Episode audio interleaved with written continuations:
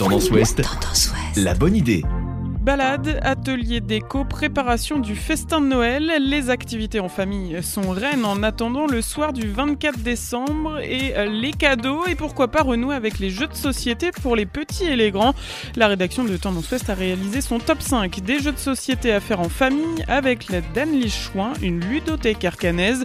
En numéro 1, on vous propose Kangaroo de l'édition Piatnik. C'est un jeu de cartes avec des petites figurines accessibles dès 4 ans. Un autre jeu très à la mode en ce moment, Sky Joe. C'est un jeu de cartes qui peut remplacer le Uno et qui peut se jouer jusqu'à 8 joueurs. Bandido, un autre petit jeu de cartes pour la modique somme de 10 euros et que vous pourrez facilement glisser dans votre valise.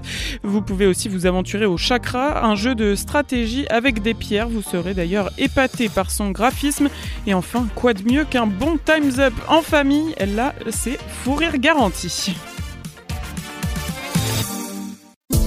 Podcast by Tendance Ouest.